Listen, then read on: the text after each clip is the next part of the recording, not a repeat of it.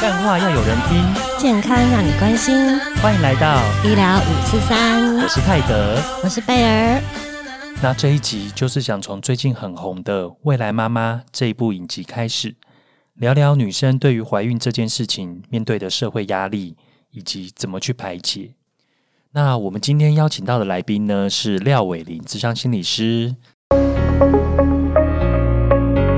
Hello，大家好，我是廖伟玲。伟林呢，他是我跟贝尔的大学同学。那他在智商心理这一块呢，其实他已经上遍了各大节目，所以我们今天也 很荣幸，很荣幸能够邀请到伟林来上我们节目。未来妈妈呢，不知道大家会不会怕被爆雷？它里面的我们只是稍微带到这三位女主角的角色而已。她这三位女主角其实其实她的侧写就是我们在怀孕过程中会看到的三个典型。瑶瑶的部分呢，她其实是在医院里面，那她是负责一个不孕症的一个咨商师。嗯，所以在一开始的时候，在前面的时候，其实她有遇到一件事情，就是她在面对一个求婚的时候，其实她会考虑到很多结婚后的事情，因为结婚后就要生小孩。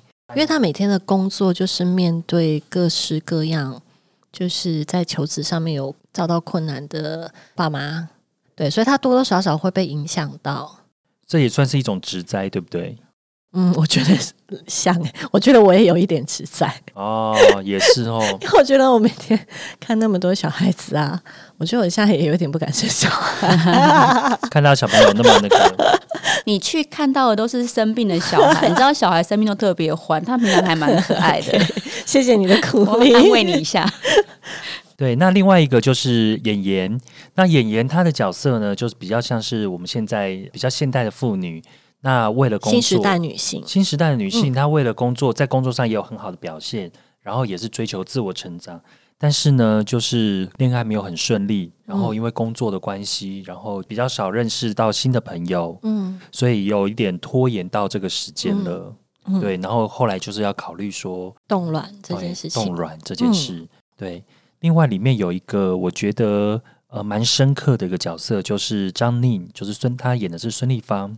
那她是一个豪门里面的一个媳妇。嗯，那豪门媳妇，我们就想到有钱人的饭碗难，拍旁啊，对，真的。那他当然就有其实也很大的。也不见得是豪门才拍旁啦。我觉对，其得现在实每个人在家里华人的对华人的社会里面，媳妇的这个角色就是一个蛮困难的角色。对，所以当他如果慢一点生，或者甚至生不出来的时候，他的家族对他的压力就非常非常的巨大。嗯，那我们在华人世界里面呢，其实传统就是你结婚了之后，你就是要生孩子。嗯，而且会把这个责任，但我把这个当做一个责任，是放在女生身上。那如果没有做到，就会有一些很多的压力。对，会觉得说都会给你个压力说，啊，你没有尽到你该做的责任，就是传统的。现在比较不会啦，但是大部分人有还是有这种传统的压力存在。对，还是有啦。其实或多或少这些压力还是还是存在。这样子的压力呢，其实有的时候他们会讲哦，就是不孝有三，无后为大。嗯哼，哇，这个压力其实就很大了。嗯，哎，你的怀孕过程好像也没有说非常的顺利。对啊，对对我刚好你刚刚讲了这三个主角哦，一个是那个很担心婚后生活而不敢结婚，第二个是年纪很大。所以才要去冻卵，然后第三个是进行不孕症的咨询，这三个我都有，所以你们今天来找我来谈这，真的是还蛮适蛮蛮适当，因为我都有这个经验。然后我今天也带了特别来宾来，特别来宾，因为其实我刚刚就问那个特别来宾，就我先生，我就问他说：“哎、你记不记得那时候我们就是为了要生孩子这个过程，然后你觉得有什么特别要注意的？”然后他就想，他就回应我说，他觉得这正是两个人的事情，因为我们那个怀孕的过程真的是非常的漫长。然后，如果不是两个人可以同心协力的话，根本就很难完成这件事情。所以，我觉得，呃，今天刚好我跟他，我们都可以分享一下，就是我们这个孩子是第一个孩子是试管婴儿，所以这个过程我觉得还蛮，呃，可以用一个心理师的角度跟一个曾经就是看过不孕门诊很多年的一个 不孕妇女来谈，我觉得是是蛮这个。这过程哦，我其实刚刚我在跟我先生讲的时候，我就说，哎，我其实很多东西我想不起来，为什么想不起来？因为太痛苦了，这个人本能就是会忘记这些痛苦的事情，所以有些东西我其实是你问我，我没有什么特别的印象，就是那个时间点。可是有些事情我却是忘也忘不掉。对，所以嗯，等一下你们就好好的问，很真诚的回答。但是的确，我我我虽然是走过来了，因为我真的是第一个孩子，嗯，成功出生之后，我第二个孩子是自然产的，所以这个历程中有很多的辛酸血泪，我觉得可以跟大家分享。那你在什么时候决定说你们要开始开始要去看不孕的门诊？对，你在就是医疗人工介入之前，你们努力了多久？呃，我们是一一年结婚的嘛，对不对？我们一一年结婚的，然后呃，好像是从一三年开始去看医生的，对，因为就是第一年没有想生嘛，然后第二年第二年开始就会觉得，哎。想开始准备生小孩，但是准备了一年都还没生，因为你知道不孕症其实也是一年嘛，就是你要一年努力过都没有，你其实才能够算是不孕。因为其实自然怀孕没那么简单的，不是 小说演的。不孕症有它的定义，对对对，你试过一年。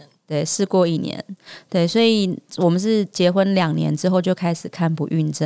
然后你们刚刚讲那个未婚妈妈，因为我为了今天来，我昨天晚上特别看了一下 未婚妈妈，未来未来妈妈，未来未来，对不起，我内心怎么想要讲未婚妈妈？嗯，未来妈妈这个这个片呢，我的好朋友他刚好就是做郭书瑶这个角色，就是咨询师，不孕科的咨询师。所以，嗯，我我后来也是。就是在他在他服务的那个机构去做这个不孕的疗程，所以我觉得为什么我一三年就决定去做不孕？其实你们有看未来妈妈的话，她其实一开始有讲嘛，好像所有的事情你都会做过，看中医、看西医、拜全台北、新竹、台中、高雄所有的庙，你都去拜过。所以这些事你都做过，都都做过，只差没有喝香香灰、补水、卤水、补水。但基本上你能做的都做，对不对？就是祝生娘娘那些庙，对啊，所有的庙，所有的庙都会拜吗？所有的庙都拜了。然后呢，还有什么比较特？还有什么比较特别的？我我我觉得最。因为我还算是你看，我们自己都从事心理师，然后也都念了那么多的年的书，所以没有真的很不理性的行为。嗯，真的，我花最大的力气是看医生。我是先看中医，然后看了几，而且我都吃水药。你知道水药一包很贵嘛？我一个月就吃大概八千多块的水药。嗯，对，然后就吃了那一两年吧。然后看，然后会有接着看西医，然后西医那时候开始看不孕疗程之后，我觉得我几乎那几年我 always 都在医院呢，因为一个礼拜可能要去三次，如果真的要在做的时候，一个礼拜可能要去三次，那中间可能会有时候休息，就是那那个时候你没有排卵还是怎样，那那段时间休息，可是你其实就是我我因为我又比较。比较不 lucky，我是那种有些人取卵一次可以取很多颗，我是那种一次就取一两颗，我就是 AMH 很低，我是真的就是有那个 AMH 很低，然后卵巢可能功能没有那么好，所以所以那个过程就是很辛苦，要很多次，很多次，很多次。对，哎，我们就要直接开始这个那个历程嘛？我不知道你们今天希望可以分享什么？哎，那现在我们可以先聊聊你整个，先先听听我这个故事，对不对？对对，那我就大概先讲一下好了。就是我从一一年结婚嘛，一三年开始去看不孕，我觉得中医西医我是一起看的，就除了拜拜拜拜那个，就是没事经过庙就拜嘛，那个 就是基本动作大家都会做。然后看中医看西医，我是一起看。然后中医就是你知道看中医其实很烦，因为那个有名的中医要排队排很久，然后就每个我记得每个礼拜五就是要去那边排队，然后排队，然后去然后等中药，然后也是很久，然后吃中药那个水药难吃哎，然后要蒸，嗯嗯，对，每天都要吃那三包黑黑的中药，好惨。那你看中医的时候都只有看你吗？就是老公有看中医吗？因为他一开始我们是很很科学人嘛，我们当然是会做该检查检查，他都没事啊，那当然就是我、哦我是问题来源、哦，啊，所以已经就是是就是一定会入奥男生，就是对他的那个嗯他的精虫什么是没有问题嘛？那子宫长在我身上啊，女生真的很可怜，子宫长在身上，所以就是我去看，所以就吃中药，然后中药吃一吃没没用嘛，那只好做做西医。西医开始当然会觉得说，那你就做功课，当然对，一开始不会做避孕，就做不孕疗程，一开始就是让你按时做功课，嗯嗯，然后你就买那个什么。那个排卵体试我排卵试我没有买过排卵试纸，但是我是量那个基础体温，嗯，就一个温度计放在枕头，就在床头，每天早上起来量，好烦哦！每天量，每天量，然后下载那个 app，就每天都要做记录，然后不是要照表操课吗？对，然后每一个月月经来的时候，你就是面对一次的失望。嗯这个所有的人应该都会有这种经历，就是不孕症的女生，就是你一次一次的面对那个失望。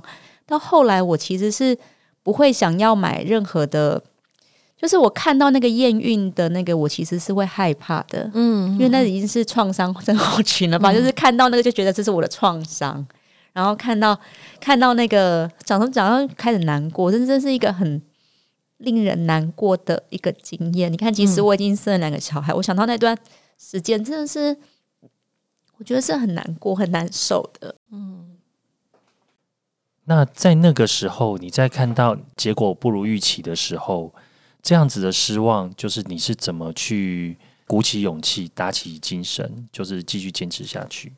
这是我们今天要讨论的主题嘛？如何用心理师的角度去看这个？我觉得啊，人际支持是非常的重要，因为其实很多不孕的女生啊，她是没有走进不孕疗程的。真的，其实不孕疗程很痛苦，可是光是走进不孕疗程，这个这个也是要很多的勇气。光是决定、决定要去我就要做决定去看医生，就已经是一个勇气了。对对对，对，所以然后你决定要做，又是另外一个勇气。所以我我觉得、哦、以心理历程来说啊，为什么不孕症这么的痛苦？它其实是一个很大的失落。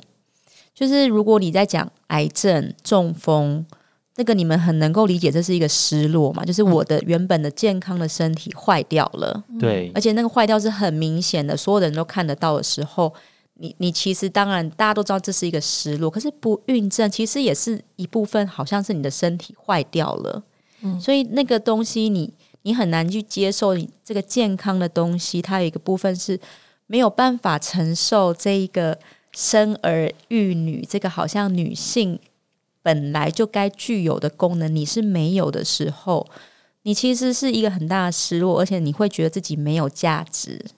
那个没有价值感是很强烈的哦，因为别人都会。其实这个我不知道你们两个能不能理解，就是那个没有办法生育的女人是没有价值的。哎，好像那个电影电视剧是不是也有讲这个？对、嗯对因为就是那个没有价值感是很强烈，就是每个人都该有的功能，你竟然没有，那你是不是你是不是坏掉了呢？或者你是劣劣质品就像那种有的人讲的很难听，就是不会下蛋的啊？对对对，那就是很伤，对，真的是很伤人。因为像在里面剧中演演演的这个郭庆，他其实从小到大都非常优秀，都一直都很有表现，然后也都很有成就。嗯结果竟然在这个地方，他非常无力，因为他没有办法去改变。他有演到他不孕吗？有后面他就是想呃，还其实还只是、嗯他只是想要去冻卵而已。对，哦因为就觉得时间蹉跎。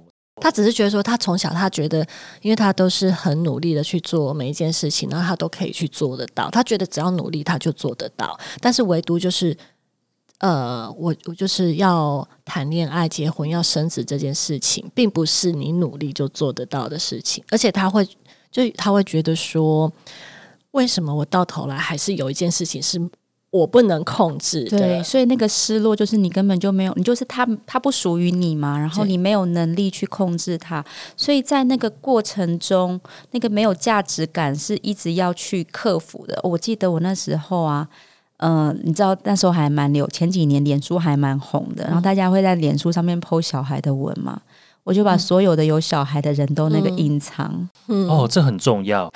你知道这个这个很之前有一个外挂城市，他我不知道脸书后来有没有有没有把它封锁，嗯，但是因为他就去扫你所有朋友的照片，你的动态墙，如果有小孩的照片的，他就是上面会加一个框框把它遮住，加个黑框框。好快哦！那他的目的是什么？因为就是触景伤情，有一点这种这种状况。哎，其实刚刚伟林讲的那个，我在看剧的时候看到某一段，我觉得也还蛮有感触的。他有一段就是在写说，呃，其实可能你都是你周遭很好的朋友，对，但是当你一直在努力生小孩，你不孕的时候，如果说你周遭朋友怀孕了，对，或者像你这样，就是看到人家的小孩了，他的内心是他发现自己是。有一点被隔除在外，他觉得他没有办法祝福这些人，他甚至是有一点，呃，那个要怎么说？有一点被背叛，被背叛，然后甚至是，我觉得那个就好像心里有个小天使跟小恶魔，心里的小恶魔会觉得说，为什么你们可以？为什么可以？我讨厌你们，我特恨你们。但是一方面，小天使就说，可是你不能因为这样子，人家你不能。他也没有做错他也没做错什么啊！你应该祝福人家，对，他是你很好的朋友，对。但是那个小恶魔自己心没办法克服自己的心魔，说我很讨厌，我很讨厌你们这样子，为什么我不行？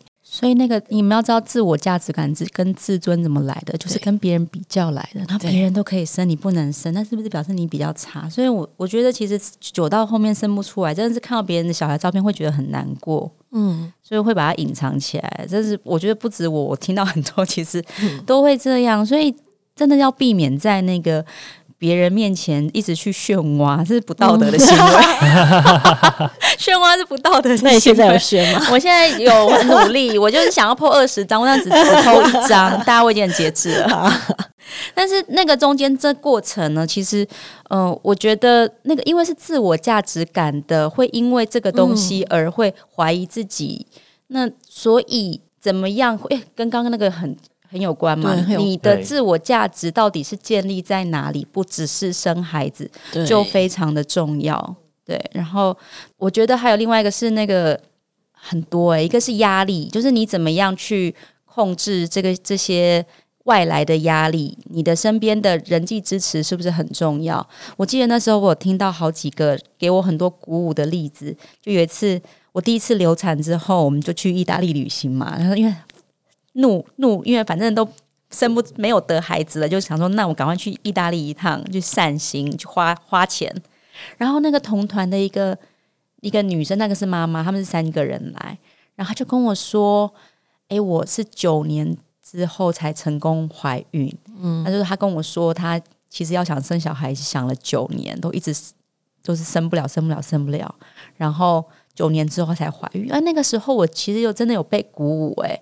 然后他还告诉我，新竹有一家可以办，然后我还真的去办。所以你看，其实那时候其实很需要别人给你一个，就是啊，其实我也这样子过，你不是很孤单的。然后另外一个是我的那时候我的一个同事，其实是我的应该是我们公司对我们公司的同事，他就跟我说：“哎，我的两个小孩都是做试管的，然后他们都很可爱、很健康。那时候我还没有打算去做试管，可是。”因为当你身边人这样跟你讲的时候，你其实就会觉得，哎，其实这件事情没有什么，你不是唯一的。嗯。然后我觉得这件事情其实对大家很重要。你知道，心理智商有一个团体智商有一个很重要，就是普通感。嗯。就是你不要觉得你这个是世界上一个独一无二、被孤立的那个东西，是会让人很受伤的。所以我觉得一个团体，然后有一些支持你的人，或者有一些过来经验的人都很。能够帮助我，然后你先生是不是能够支持你，还是他都只是觉得那是你的事，你的子宫不争气？嗯，对，那这个东西会影响一个呃备孕的人的心情很多。然后第三个是我自己觉得，嗯，以心理层面来说啦，那个不要去反刍哦。我讲自己的经验好，其实。每一次你都会怀疑自己啊，就是会觉得说，哎，是不是我做了什么事情，所以我今天生不出来？哎，这个一定会有，是不是我小时候吃太多冰啊？是不是我不照顾身体啊？是不是我怎么怎么怎么怎么？对，然后有时候是自己给自己的，有的时候是别人给你的。对，就说你就是怎么样怎么样。对我觉得这个真的很需要心理调试。对啊，像那时候我我就跟我先生，我们是很早就认识嘛，我们十几岁就认识。哎，那时候你看过我先生对不对？对我看过，对 我们十十八岁的时候，对，我们那个时候就看过了。对我那时候我就会觉得说，要是我十八岁的时候我就生了孩子，那不是很好吗？为什么我要等到这么老三十几岁才来生孩子？为什么我不十八岁就生？我甚至会有这种不理性的信念跑出来，说你看看，如果你大学的时候或大学毕业，你就赶快去结婚生小孩，你不就没事了吗？你为什么？为什么？为什么？就会有很多的自我责怪，但是其实是你现在想要觉得很荒谬嘛？怎么可能一个大学生去生孩子，嗯不像被妈妈打断腿嘛？可是这种自我责怪一定会出现，然后这个在心理学叫反刍，就是你知道忧郁症的人，他们有一个特质是他们特别会反刍。反刍是什么？你知道牛吗？对，牛有四个胃，吃进去的东西，然后它只是先吞进去，但是呢，它要消化的时候，它再把它、呃、吐出来，吐出来，然后慢慢的咀嚼。对，就是你就会是咀嚼你曾经做过的所有的可疑的错事，嗯，然后这个会让人忧郁。忧郁症的人特别会去想，我是不是我是不是做错了什么？我如果那个时候我不这样做的话，有该有多好？就会一直去想，然后就会陷入一个很低落的状态。这是第一个。第二个是，呃，焦虑怎么引起？就是你担心，你就永远都在担心，说怎么办？要是我永远都成不能成功怎么办？怎么办？要是这一次又失败怎么办？要是这一次那个叭叭又取不到卵啊什么，就是各种各样的担心，嗯然后就把你陷入一个情绪的谷底。那这个时候，你刚刚讲到说同才的支持，那呃，所以这个时候好朋友就很重要了。对，另一半，尤其是另一半，我其实蛮想要讲讲，问问问看，说另一半的角色，像呃，我们怎么男生怎么样去在这个过程中让女生感受到说她是被支持的，她是被鼓励的。说到另外一方男方，我觉得不止说大家都会着重在你怎么去支持你的老婆，但是我觉得男生本身可能也要被关心一下。就是我觉得男生可能自己也有压力，我自己会觉得说，诶，我有一第一个是经济的压力，因为怀孕之后的开销，怀孕之后又要买补品，又要买什么，然后月子中心，我的经济的支出一定会增加，所以第一个是经济的压力，第二个呢是那个时间，时间上面分配分配，你需要更常陪老婆去做产检，这个是时间的压力。那另外呢，就是当没有小孩的时候，我还是可以跟朋友出去喝喝酒、聊聊天。到我现在变成一个人父，我在这个心情的转换上面，这边都会是我觉得会担心男生会面对到的一个点。其实我觉得我先生他最厉害的就是他很会倾听，然后他的情绪是很稳定的。你知道，其实情绪稳定度是不管在任何工作什么都是一个很重要的因素。嗯、我觉得在这个不孕的疗程中，老婆情绪一定不可能稳定，因为每次看到开讲就会崩溃。嗯 这一定要崩溃的啊！不崩溃还还像话吗？那这个时候，如果先生的情绪也是不稳定的，或是甚至他可能还会把情绪丢给老婆，嗯那我觉得老婆就会承受双倍的压力。那我先生他他是非常的情绪稳定度很高，而且他绝对不会把他压力带给我，都是我只有把压力带给他。所以我觉得这样子的一段关系才有可能说，在这一段这么你知道，你看不孕从一三年开始做，一六年才生孩子，这样是三年，而且我还算幸运的，因为我知道更久的也有。对，你看这三年来，你看你们两个人，你要有多大的韧性？你还要工作，又不是不用工作，然后还要负担这些金这些钱，所以两个人怎么样维持这个做这件事情，然后不被每一次影响，然后你还要继续努力，然后告诉自己下次一定会成功，但是下次又不一定会成功，那你又不能放弃。那这个东西其实以心理学来讲，这叫做韧性嘛，或 resilience，或是挫折忍受力。那这个东西，嗯，第一个是可以训练的。其实我我的我人生我我也受到很多的挫折嘛，可是我觉得不孕这个东西是我人生中最大的挫折之一，而且它是一个很漫长的挫折，对不对？就是就是一个那，而且我觉得经过这次事件之后，我的觉得我的忍受性是有增强的。我们做了，我躺上手术台至少有七次吧，至少七次，然后取卵，我光取卵就取了六次，然后植入四次，流产一次，我觉得最惨的经验都是两次一次啦，流产一次，但是那是双胞胎，嗯，对。然后我觉得中间那些过程最惨就是流产，就就是是因为给了你希望，然后又把它拿走的感觉我觉得不是希望，是就是它就是一个生命了嘛。对啊，就是我觉得这个流产，哎，我以前都不知道，原来女生的流产率有二十 percent。其实很高啊，不管你有没有做对，就算是自对，就算是自然都有二十 percent。哇，天哪，二十 percent！所以其实你随便去问问身边女生流产几率其实是很高的。然后从来没有人会主动告诉别人我流产，不然为什么要有三个月不能说？因为流产几率其实是很高，五分之一哎。所以我可是你看到看过市面上有讲流产的书吗？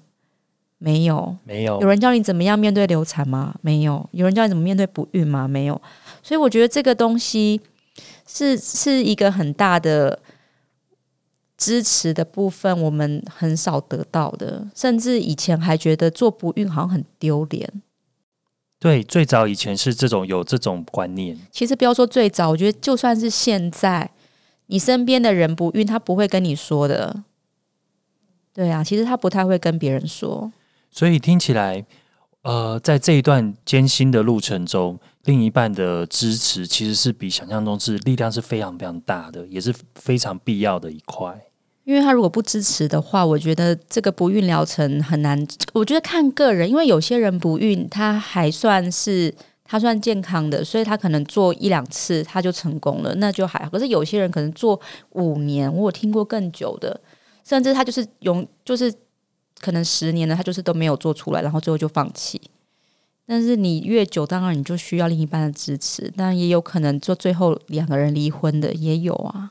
嗯，我觉得在支持方面，我觉得男生应该要让女生感觉到说，诶，这不是你一个人在努力的事，是我都在我我在陪你，是我们两个人一起去做的事情，你没有你并不孤单。这样，我觉得如果另外一半可以给你那种我是跟你一起的那种感觉，应该是会比较让自己心情会比较好一点。对啊，所以我觉得夫妻感情如果是不好的，可能做完这个会更加不好。但如果夫妻感情是好的，或者是一般，可能如果你一起经历这件事情，其实你们的感情会是更稳固的。嗯那在这整个过程中，你你怎么去信赖说，哎，我真的做这个，我就会真的得到我小朋友？所以这个东西你不可能相信任何人嘛。所以我觉得，所以我讲韧性里面有一个东西叫做希望。就韧性里面有三个向度，其中一个就叫希望。韧性就是不管怎么样，你要相信是有可能的，那这个东西你才有办法继续下去。对，那所以这个乐观跟正向很重要。因为有的人会觉得说，很灰心，就是做着做着越来越灰心，会不会觉会不会怪说是不是这个没有效？所以就要乐观啊！所以我刚刚说乐观是挫折忍受力的一个向度，可能大家很少知道这件事情。就是你一定要够乐观的人，你才能够坚持下去，不然你一直失败的过程中，你怎么样还会有信心？那在这个过程中，会遇到长辈的压力吗？长辈的关心呢？我跟你说，以前过年每年都会被问说你要不要，你们怎么还不生小孩？那我心里就想说，我我很努力啊，我生不出来。哦，我都会回答我们在努力，我是真的很努力。是真的，对，可是我觉得我是心理健康的，可是我觉得如果再脆弱一点，可能真的会经不起这个问题啊，我就生不出来，你还一直问。那像这样子，如果说像这样子的女生，她们除了看不孕门诊以外，因为其实心理的支持、心理的健康很重要。在这段过程中，因为你自己是心理师，所以你你可以。你可以自我排解这些，但是如果她没有这样子的训练的时候，她可以从哪边得到一些协助呢？有什么样的管道？我之前一直觉得啊，就是这个过程这么的辛苦，我一直很想要开一个那个工作坊，或是那个团体，想要帮助一些就是。呃，也有这样经历的人。哎、我之前一直很想要写这本不孕的书，也有出版社说要帮我出，可是我一直觉得没有那个动机去把它完成，就好累哦，写书。可是我我离题了，但是我觉得需要的是最简单的，就是你要有个支持的团体嘛，就是刚刚我讲的过来人的经验。当你听到别人有成功的经验的时候，其实你会有希望感。所以这个团体是医院会有吗？还是社团？呃，我我看好像你那个当初有用这样 PTT 什么 PTT 的那个常常会有人讨论，妈宝版但我觉得那个妈宝版看进去应该是会更受伤嘛，因为我那时候看我就超不爽了，因为每天都有人说啊，我有两条线啦，看到就觉得讨厌。你们理解？就是其实我觉得太常有人发布喜讯的，我觉得我觉得并不会让你真的很开心。所以你那时候有参加什么样的支持团体吗？我觉得就是我那个朋友，他在他在、哦他自己就是咨询师，所以他就是一个很乐观的人，所以我每次去那边，我就要去找他聊天，然后、然后他那个你知道。医生的那个都有一面墙，然后墙上贴满成功宝宝的照片，然后你要看这个啊，你知道有那么多的成功的人，你要觉得有希望。然后那时候医生还跟我说，之前有一个病人叫做一卵秀，就是就是他每次都只能取一颗卵，嗯，然后他就是这样取一年，然后最后还是成功的生小孩。就是你要常常看到成功的经验，然后你要相信你也可以，嗯这是第一个。就是如果你没有任何的支持的话，你就是要去看，其实有些人是成功的。那第二个，我如果以心理智商来讲的话，呃，我刚刚讲了你什么样的事情会让你更痛苦，一个是忧郁反刍，第二个是担心焦虑。这两个东西，就忧郁跟焦虑，就是世界最严重的两个精神心理疾患，都会让你陷入这个很心理会很压力很大的状态，而心理压力大其实就是会导致不孕。嗯，对，这个的确已经有证实了嘛。那我之前是有开课，是在专门在教不孕跟正念。大家有没有听过正念？说正正，向正向正向思考思考吗？对，都大家都会觉得正念就是正向思考，不是？就是如果你只有正向思考的话，你会容易更向更负面思考，因为你每次正向思考都都就是你每次都觉得我一定会成功，然后你去做，然后就失败，嗯，你其实会更崩溃。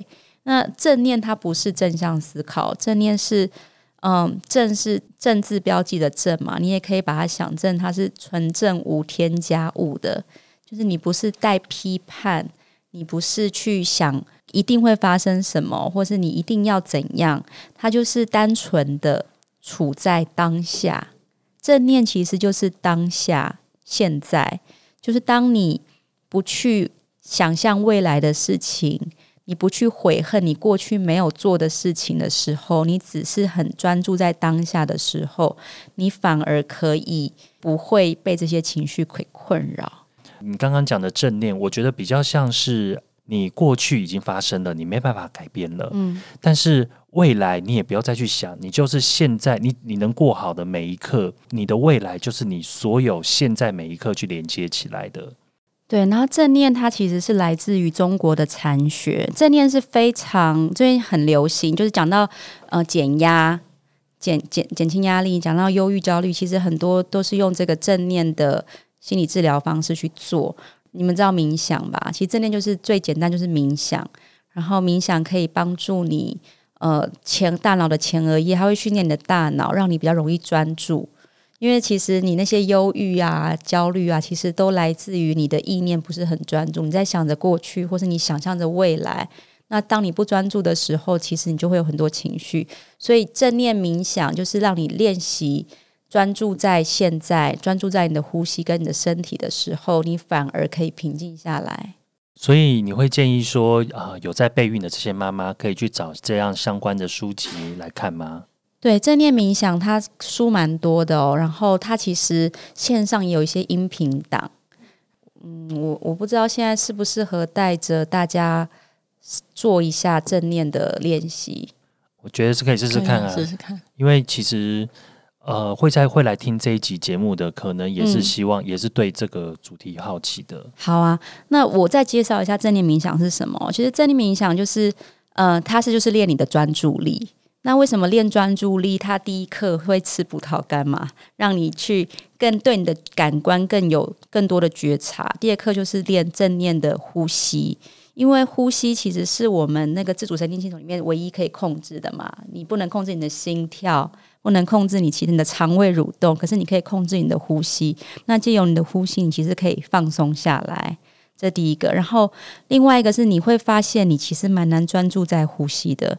当你你的思绪很容易就跑开，那我们等一下在练的时候，其实就是当你每一次思绪跑开的时候，就把思绪带回呼吸。那练习专注力，就是在练习一个每次把你的思绪回到当下的练习。那当你很能够专注的时候，第一个就是你的觉察会变好。因为我们如果你会发现小孩子的专注力很好，因为他们啊，应该不是小孩子，应该是小孩子，他们都看到我们很多我们没有看到的东西。因为大人的脑总是很混乱的，在想很多东西。可是专注好的时候，其实我们是可以感官更敏锐的。那我们也可以更做好我们当下正在做的事情。那所以，嗯，我们就来带大家做一个练习好了，不然可能会有点难以理解。那如果你正在听这个 podcast 的话，嗯，我我想请你邀请你哈，坐的一个很舒适的姿势，你可以躺着或是坐着都可以。那如果你是坐着的话，我想邀请你很庄严的坐在你的位置上，想象自己是一座大山。然后呢，我想请你的脚很稳的踏在这个地面上。你可以想象自己像一棵大树哦，让你像一棵大树，很稳的种在这个地上。你的树根、你的脚，甚至是可以扎进这个地上去吸收这个大地的养分。可以感觉你的脚很稳的站在这个地上，然后感觉你的屁股是被椅子或是床很好的支撑着。去感觉这个支撑，然后肩膀自然下垂，下巴微收，是，然后你就可以把注意力慢慢的放到呼吸。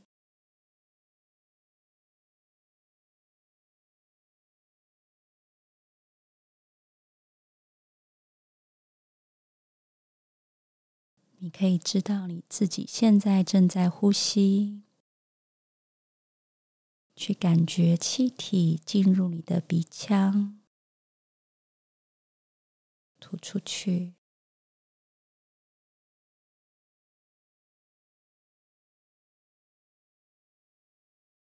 吸气的时候，知道自己在吸气；吐气的时候，知道自己在吐气。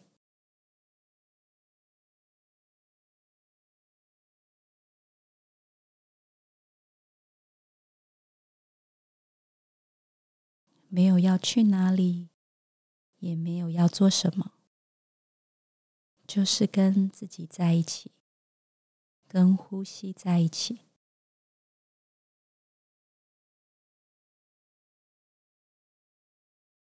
你可能会发现，有时候注意力会跑开，这时候只要温柔的把注意力带回呼吸就可以了。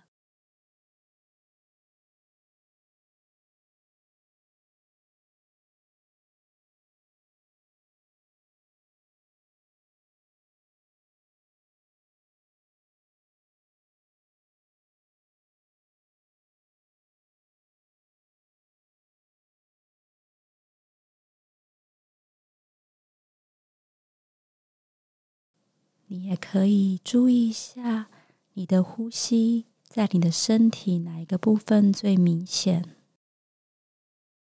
可能是你的胸口，可能是你的腹部。你可以把手放在身上那个呼吸最明显的地方。对。你或许可以感觉，当你吸气的时候，你的胸部或是腹部会慢慢的隆起；吐气的时候，就慢慢的降下来。去感觉你的呼吸。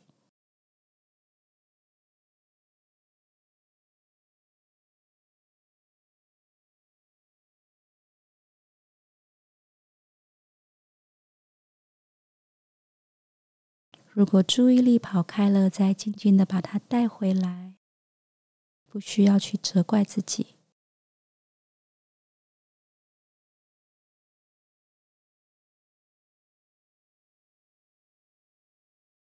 然后你就可以慢慢的回到现在这个空间。谢谢你在繁忙的一天为自己做这个练习。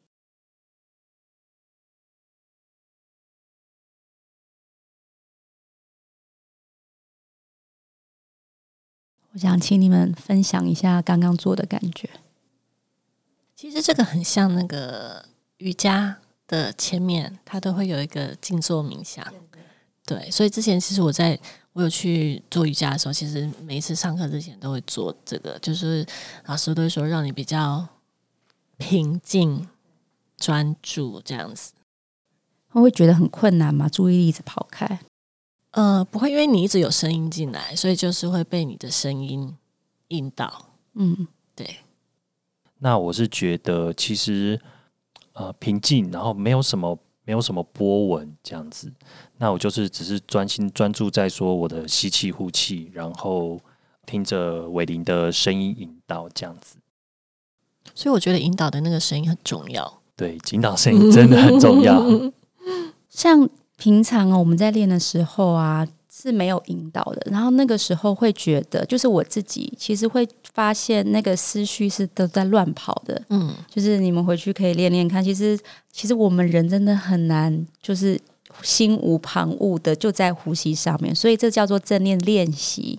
那这个练习，嗯，如果真的要有效的话，就是要每天练。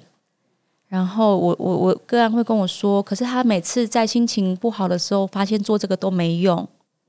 那为什么？因为这个东西是你平常就要练，有点像是防灾演习这样。就是 如果你不能在台风来的时候你在练，那已经就被风吹倒了。那这个东西其实因为在每一次练习专注力的时候，它等于就是它会真的会改变你的大脑，让你的前额叶变厚，然后也会让你情绪稳定度比较高。所以就是很建议，不管是你真的是不孕症的患者，或者是你只是想要增加自己的专注、专注力，或是增加你的情绪稳定度，都可以做这个练习，是很有帮助。对，然后这个练习呢，通常是我只我希望大家可以一天可以做个五到十分钟啦。但是我知道大家都很忙吗？每一次，对对对对。那但是因为大家都很忙，但是希望大家，如果你真的是有嗯在备孕的人，那就更重要了。你可能没有办法练到五到十分钟，但我请你至少一天要做一个呼吸。你真的没有借口说，我今天忙到连一个呼吸的时间都没有。你就是吸气、吐气，然后吐气要比吸气长，吐气的时候要把气吐得很干净。就做一个呼吸，从一个呼吸开始练。那我自己练正念练了好几年，我真的觉得对我很有帮助，因为我是个天生容易焦虑的人嘛，可能就是因为这样不孕，天生容易焦虑的人。那我练这个之后，我其实。可能还是会焦虑，可是当我在焦虑的时候，我就可以发现我自己在焦虑。然后当你发现这件事情的时候，你就可以决定说：“哎，那我还要再来担心这些无谓的担心吗？还是我就是把专注把现在的事情做好就好？”因为我觉得不孕疗程，你有很多，你有 always 都可以担心啊。今天这个卵取不取得到？我下次会不会成功？然后我我就算是怀孕了，我会不会？守得住这孩子，那孩子出生之后他会不会健康？这你一辈子都可以担心。就是不要想那么多，就是在专注你当下要做的事情就好。真的，真的不要想过去怎么样，或是未来可能怎么样。对，那就是当下。对，说的很好。可是大家要说转念，或是不要想那么多，这件很难。对，就是很难啊，就是因为很难，我们才需要正念练习，所以它这么有效。然后我有时候连一个呼吸，就是呃不一定要练呼吸，你可以练你生活的周遭的所有事情，你就把这个世界当做你的正念练习场。怎么说呢？比如说像你们每天会做什么家事吗？洗碗，洗碗，对，洗碗是每天会做。对，像洗碗的时候，就是一个很好做正念练习的时候。那那个洗碗的正念练习。一行禅师说，你要把一碗当做小婴儿的屁股，这么温柔的、专注的去洗它。因为我们洗碗的时候，其实都脑子不知道在装装什么呢，就是一直在放空的做。可是正念不是放空，正念是你很专注的去感觉那个洗碗的水流，感觉你的手碰触那个碗，感觉你是怎么样，你知道你自己在做什么。那为什么刚刚练呼吸？呼吸的时候你要知道自己在吸气吐气。当你在洗碗的时候，你要知道你自己怎么样去完成这个每个动作。对，然后像扫地的时候也是啊，你你是很清楚的知道我正在扫地，我很专注的在扫地，而不是我一边扫地我一边在想我等一下要吃什么，或者想说我今天早上为什么被老板骂，这个就是没有正念。所以正念你无论做什么事情都可以练，洗澡的时候也可以。所以就从日常生活开始练起，然后培养你的稳定的情绪，不管是呃在备孕的女生，那它可以帮助你的情绪稳定。那当然对减压。减压、怀孕也都是有帮助的。老公这边，我们要成为太太的支柱，所以我们有很稳定的情绪。当他不稳定的时候，我们可以承接他。乖乖被骂，当一个神神队友。对呀，对。那我们今天就谢谢伟林心理师来跟我们分享说他的一些经验。那最后也带给大家就是正念的这个练习，大家有机会可以去找找看。那也可以搜寻廖伟林智商心理师，那他的网页、他的 FB、IG 都有很多资讯的分享。最后就希望说大家备孕都很顺利，祝福大家跟我一样。而且我是第一个做人工，第二个当我修行越来越高深的时候，我就自然怀孕了。正练越练越好，就可以自然怀孕。或者是说，其实你的压力释放了，对对。对，哎，其实很多很多医生也知道，很多朋友，很多就是生完呃人工生完第一胎之后啊，然后第二胎就很快就来了。对，所以那个其实心理影响生理是真的，怀孕这件事情上你也可以看得到。所以今天真的很很高兴能够我们有一个发正念正念的一个练习，那带给大家，希望大家都能够顺利的释放压力。那医疗五四三，我们下周见，拜拜，拜拜。